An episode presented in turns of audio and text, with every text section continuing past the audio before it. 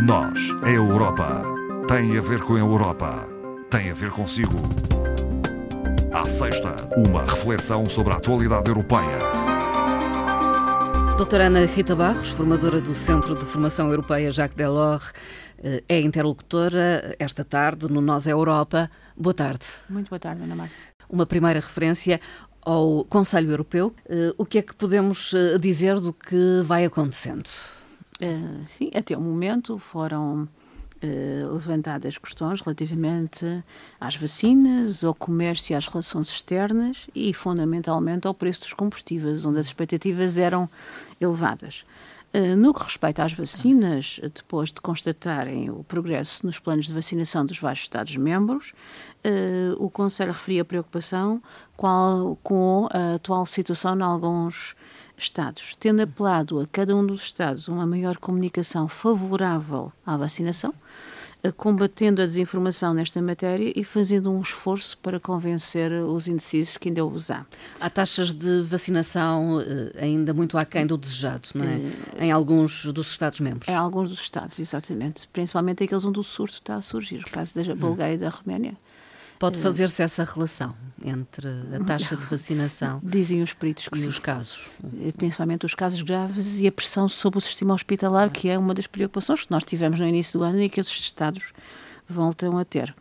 Uh, neste caso, o Conselho recomendou à Comissão uma maior coordenação com países terceiros no reconhecimento mútuo dos certificados, coisa que não acontece e que impossibilita esta nova movimentação e circulação das pessoas entre a União Europeia e esses países. Portanto, um esforço tem que ser feito também nos próximos tempos, a bem da liberdade hum. de circulação. Fazer ver a utilidade dos certificados de vacinação, não, a no compatibilidade. fundo. A Há compatibilidade. vacinas que não são aceitos por hum. alguns Estados Uh, uh, portanto, e também vice-versa, a União Sim. Europeia não aceita alguns tipos de vacinas emitidas nos Estados, o que obriga que as pessoas tenham que fazer testes à entrada e, e sucessivamente quando cá estão.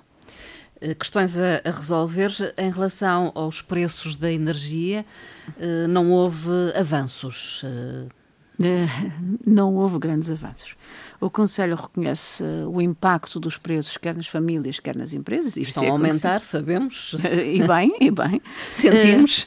Eh, a Comissão eh, Europeia ficou mandatada de analisar o funcionamento do mercado de energia nos próximos tempos, não é?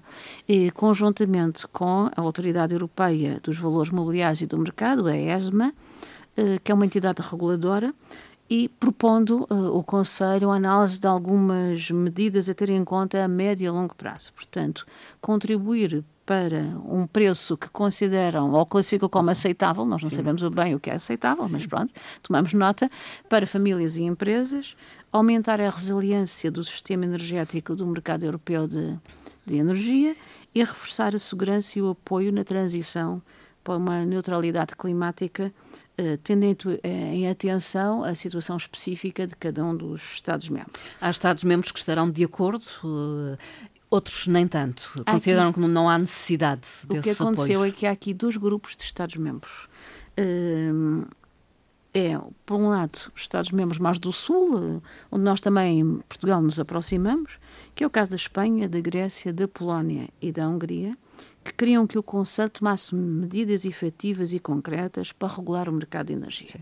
Falou-se até uh, numa compra conjunta de, de energia, portanto, Sim. tal e qual como aconteceu As na vacinas. vacinação, uh, controlando aquilo que estes Estados classificam como especulação. Portugal aproxima-se mais, embora não declaradamente, desta posição. Por outro, uh, temos aqueles Estados que consideram que a questão é uma questão passageira Sim. e que se irá resolver independentemente das políticas de energia que venham a ser tomadas. Uh, afirmam estes Estados, e são Estados de peso, o caso da Alemanha, dos Países Baixos, da Dinamarca e da Áustria, que uh, a situação é mais temporária do que estrutural. E, portanto, não apoiam alterações no desenho do mercado energético. Argumentando que os preços atuais são resultado de factores globais Sim. de produção e também de um aumento de consumo de energia restado na Ásia. Eh, portanto, estas duas posições já estamos a ver quem é que vence no meio disto Sim. tudo. A transição energética é considerada crucial na, para a estabilização do, dos preços e estes Estados reforçam essa posição uh, para evitar esta flutuação Sim. que tem ocorrido. No entanto, não é uma questão simples, é uma questão uh, bastante sensível. Não é imediata também? Também não é, uh, nem é uma situação para os próximos seis meses, que é quando se espera que hum. os preços estejam é. nestes níveis. Uh, só a título de exemplo, podemos referir que a Polónia tem uma dependência energética em 70% do carvão, hum. ainda. Sim. O que é? Muito. É? Muito. E, portanto, era necessária uma posição. A posição ficou adiada para quando? Para dezembro, que é a próxima cimeira, que em princípio está agendada, já sem a presença de alguns políticos que estiveram nesta, que é o caso da Angela Merkel. Eh, vamos ver o que é que acontece na cimeira final desta presidência esloviana, que é em dezembro próximo. Isto tem repercussões eh, no dia a dia das famílias, dos indivíduos, mas também nas empresas. E nos preços. Eh, e nos preços, ao consumidor, ao consumidor final. E nos produtos finais e, portanto, e na produção hum. também. É uma bola de neve. É, é com, caso, com a questão dos transportes também aqui pelo meio, que é importante. A Comissão Europeia diz ser necessário eh, reduzir o volume da dívida que, criada no período da crise pandémica. A Comissão Europeia anunciou esta semana num documento foi a necessidade da redução do elevado valor da dívida de diversos Estados-membros onde nós nos, nos, encontramos. Este documento é uma tomada de consciência, é a constatação de um, de um, facto, não é? Mas poucos facto. terão uh, fugido a esse endividamento. Mas uns mais do que outros, Sim. não é? Uh, o que acontece é que em fevereiro de 2020, portanto, logo imediatamente antes da pandemia, a Comissão tinha anunciado que ia rever uh, as regras do Pacto de Estabilidade e Crescimento. Ora, essas regras uh, são importantes. Uh, nós sabemos que alguns países são muito defensores da aplicação dessas regras. As, regras estão em, as atuais regras estão em funcionamento uh, e em vigor desde 1997, portanto, antes de, do lançamento da, da moeda única. única. Uh, no entanto, a, a, Comissão também tem consciência que essas medidas não podem ser tomadas de um momento para o outro, que essas alterações, aliás, o Comissário responsável pela Economia disse mesmo que essa transição tem que ser realista. Aponta-se, uh, portanto, para uma alteração lá para finais de 2022. Uh, portanto, essa realidade Uh, tem que ser um enquadramento da política fiscal e orçamental, mas não pode pôr em causa a, a questão social e a questão Sim. económica dos diversos Estados. Se fosse de forma abrupta, teria consequências graves, desastrosas, talvez. Graves uh, consequências. Uh, temos que recordar uh, a situação da Grécia, onde a dívida é de 200% da riqueza, portanto, do PIB da Itália com 155, nós a seguir com 133, uh, também a Espanha com 120 e a França. Portanto, predominantemente países do Sul que não podem esquecer a posição rígida dos do Norte, que deverão tomar posições muito concretas quanto ao vínculo ao cumprimento das regras do Pacto de Estabilidade e Crescimento. Portanto, é uma situação que a Comissão Europeia tenta equilibrar, mas que não vai ser de fácil discussão entre os Estados-membros. Há sempre uma cisão em dois blocos, nos Estados-membros mais, da União Europeia. Os que se dizem mais cumpridores e, e os outros. Os outros. uh, Há também uh, uma notória falta de mão de obra qualificada nas economias europeias. Uh, isto também é, é, resultado eh, de anos e anos em que não houve uma aposta na formação profissional. Houve uma aposta na formação profissional, o que não houve Por... uma formação profissional adequada. Hum, dedicada seja, a determinadas áreas. Exatamente, que fornecesse portanto, mão de obra para onde é que é preciso. E nós já falámos sim, daqui. A adequação uh, disso. da formação uh, às necessidades. Temos uma, uma equação quase irresolúvel, que é, existem desempregados, existe mais oferta de emprego, mas existem mais postos de trabalho desertos. Só a título de exemplo, no, nos Países Baixos, baixos, com dados do Eurostat do segundo trimestre deste ano, uh, as ofertas de emprego eram de 106 ofertas para 100 desempregados. Portanto, ultrapassava é uma situação que não é uma situação de per si, não é só a formação profissional, embora seja importante, e as, Uh, os parceiros sociais uh, são perentórios em dizer que a formação profissional deve continuar, mas tem que ser adequada àquilo que se necessita. Isto é uma conjugação de factores, e os factores são o Brexit, por um lado, a questão dos transportes, por outro, a redução da produção e dos produtos armazenados, que não existem, uhum.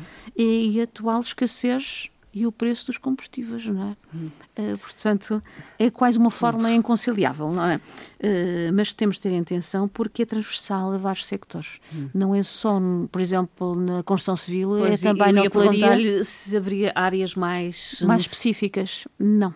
Uh, segundo o levantamento da, da Comissão Europeia, uh, para encontrar perfis profissionais adequados aos postos de trabalho é cada vez mais, mais, difícil. mais difícil. E é transversal em muitíssimos sectores. E nós, mesmo aqui na região, sentimos isso no sector da hotelaria, uh, mas a nível da Europa é comum a muitos sectores. Claro que isso vai ter um custo. Esta semana, alguém da Comissão dizia tem que se pagar o preço do trabalho. Pronto. E os preços eh, vão subir. Uhum. Nós sabemos disso. Eh, é uma questão macroeconómica eh, com que teremos de contar. Temos a inflação por um lado, mas também temos a subida da taxa de juros uhum. por outro e a diminuição do investimento, ou pelo menos do investimento a um custo mais baixo, como tem sido até agora. Portanto, também aqui um conjunto de variáveis uhum. a analisar. Tudo isto também podemos atribuir uh, à pandemia? Até porque na, na situação de, de, pandemia houve muita mobilidade, houve muitas pessoas que saíram, saíram. de alguns Estados uh, e alguns para fora da União Europeia. Portanto, toda esta conjugação uh, não é fácil. Está em formação um novo governo alemão não está fácil. Não. Há não. negociações a decorrer. Há negociações, espera-se que estejam concluídas até o final de novembro, com uma tomada de posse mais ou menos uh, antevista para 6 de dezembro. Não faz parte da nova aliança que está na forja, a, a CDU de Angela Merkel. De Angela Merkel, não está. A coligação atual engloba os sociais-democratas do SPD e o FDP dos Verdes e dos Liberais. Uh, a chefia será, uh, talvez, tudo indica, de Olaf Scholz, uh, antigo Presidente da Câmara de Hamburgo, tendo as partes já acordado em alguns pontos fundamentais de princípio, e que são não aumentar impostos um bom princípio, não é? Pelo menos para os cidadãos e para as empresas. Respeitar os limites da dívida. Hum, Cá está. Uh, compromissos de descarbonização e neutralidade de acordo com os valores fixados até 2030 ou até ultrapassá-los. E aumentar a remuneração horária mínima uh, aos cidadãos para 12 euros a hora. Resta, contudo, uma, uma variável aqui de, de relevo, que importa frisar como financiar, e é o que está em questão nas negociações, como financiar estes investimentos necessários à persecução de, deste compromisso e destes objetivos, uh, que são, enfim, uh, bastante interessantes, mas uh, é preciso financiá-los. Hum. Portanto, é o que está em discussão. teremos certamente até uma tomada de posse antes da nova cimeira de dezembro próximo hum. na União Europeia. Está de volta o programa Discover You. Portanto, é um programa para jovens. Hum. recordemos que o próximo ano, 2022, é o ano europeu da, da juventude, já foi confirmado pela Comissão e estão abertas até ao próximo dia 26. Portanto, é uma aposta na mobilidade, na mobilidade de, jovens. jovens. Portanto, o apelo aos jovens uh, para este fim de semana se inscreverem. Uh, é até às 11 horas portuguesas, 12 horas em Bruxelas. É importante que o façam antecipadamente. As candidaturas são para passos ferroviários, gratuitos, atribuídos por 30 dias a 60 mil jovens da União Europeia. Façam a candidatura, aqui é um apelo, porque o número de lugares por Estado-membro é proporcional Uh, ao uhum. número de habitantes. Estarão a pensar, aqueles que nos escutam, mas eh, de comboio uh, não servem os interesses dos ilhéus, não é? Mas e, não é assim. Não. Uh, de comboio para os residentes no continente europeu, existem situações específicas para quem reside nas ilhas, como é o caso dos, dos jovens entre os 18 e os 20 anos que nos escutam. Portanto, Sim. um apelo, vão ao Google, ponham no outro método de busca, ponham Discover EU, uhum. portanto é de European U de União, uhum. uh, e desta vez o programa é alargado, normalmente era só para jovens de 18 anos, contempla jovens de 18, 19 e 20, portanto são os candidatos que nasceram entre 1 de julho de 2001 e 31 de dezembro de 2003. Porquê? Porque, eh, devido à pandemia, as candidaturas anteriores tiveram que ser Sim. descontinuadas, de maneira que Uh, agora fazemos esse apelo, vão, aproveitem, podem viajar pela Europa entre março de 2022 a fevereiro de 2023, durante um período máximo de 30 dias. Os jovens viajantes podem fazê-lo sozinhos, em grupos de 5, portanto, podem comprar passos para 5. Uh, o passe da viagem desta vez tem uma inovação, é móvel, ou uhum. seja, dada a situação pandémica que ainda vivemos, uh, tem alterações flexíveis. Sim. Uh, as datas e podem ser alteradas. Podem isso. ser alteradas sem qualquer custo, o que é hum. importante. Portanto, vão ao site, inscrevam-se, descubram esta Europa que é nossa. O prémio Sakharov foi anunciado uh, e já tem um destinatário. Já. Portanto, o opositor e ativista russo Alexei Navalny, que se encontra Uh, portanto, numa situação. Privado da liberdade. É? Exatamente. Uh, e foi anunciada esta semana pelo Parlamento Europeu e através do seu presidente, David Sassoli, que afirma que esta distribuição uh, da distinção reconhece a coragem e a luta de Navalny e fez um novo apelo para o libertarem. Uh, os anteriores não tiveram sucesso. Interessante que o prémio foi atribuído uh, portanto, a um, a um russo opositor e, e, é um prémio em homenagem a outro uh, soviético, ambos de Moscou, um de um Moscou mais central, outro de um Moscou mais periférico, que é Andrei Sakharov, e distingue pessoas e organizações que se destacam na defesa dos direitos humanos e das liberdades fundamentais desde 1988, o primeiro ano de uhum. atribuição. Vai terminar a doutora Ana Rita Barros com uma frase de Ursula von der Leyen. Uma adaptação do discurso de Ursula von der Leyen, esta semana, no Parlamento Europeu, em Estrasburgo, eh, na presença do primeiro-ministro eh, da Polónia, exatamente relativamente à, à, à situação dos cumprimento das regras do, do Estado de Direito. Uh, é quase duas frases uh, um pouco independentes, mas que faziam parte do discurso, uhum. embora em parágrafos diferentes. Diz Ursula von der Leyen, os polacos desempenharam um papel fundamental ao fazer da nossa União um todo, permitindo ao seu país crescer enquanto elemento essencial da nossa União Europeia. E depois afirma, Polónia, tu és e estarás sempre no coração da Europa. Ursula von der Leyen. Nem que eh, seja geograficamente, não é? A Presidente da Comissão Europeia a, a fazer um apelo aos polacos, eh, aos seus líderes. E também ao povo polaco, Sim. porque o povo polaco, enfim, muitas vezes é contrário às posições hum. mais drásticas que têm sido assumidas pelas chefias polacas. Hum. Doutora Ana Rita Barros, concluímos eh, desta forma. Muito obrigada e até à próxima conversa. Até à próxima. Obrigada. Muito boa tarde.